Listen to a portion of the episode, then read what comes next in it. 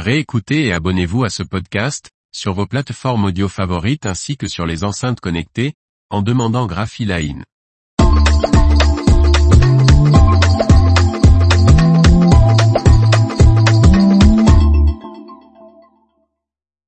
Carl Icahn se désengage de Xerox. Par Faustine Loison. L'actionnaire activiste du groupe américain Xerox cède la totalité de ses actions.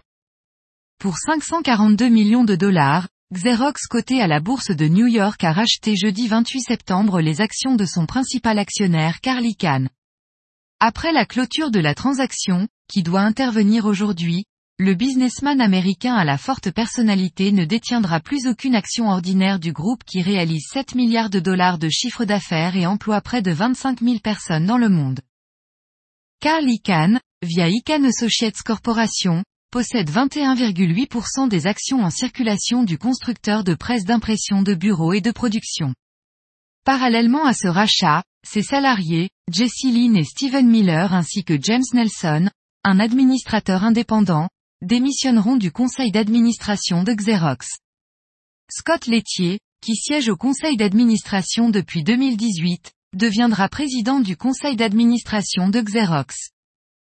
Les actions ont été rachetées pour 15,84 dollars par action, soit le cours de clôture des actions ordinaires de Xerox la veille de la signature de la convention d'achat.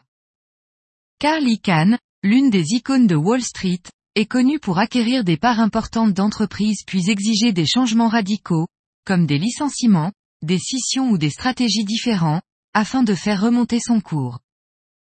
Pendant près d'une décennie, Carl et ses sociétés affiliées ont été d'importants actionnaires de Xerox, fournissant des conseils, une orientation et un militantisme inestimables pour soutenir notre évolution en tant que leader de la technologie du lieu de travail, a déclaré Steve Bandrovchak, président directeur général de Xerox. Au nom de Xerox et du conseil d'administration, je tiens à remercier Carl et nos administrateurs sortants pour leur dévouement envers Xerox et pour avoir contribué à notre succès passé, présent et futur. Depuis son arrivée en 2015, les relations entre l'actionnaire et la direction de Xerox n'ont pas été de tout repos. En 2018 notamment, Carl Icahn, avec un autre investisseur, avait réussi à se débarrasser du PDG de Xerox et de la majorité de ses administrateurs qui souhaitaient fusionner Xerox et Fuji Xerox.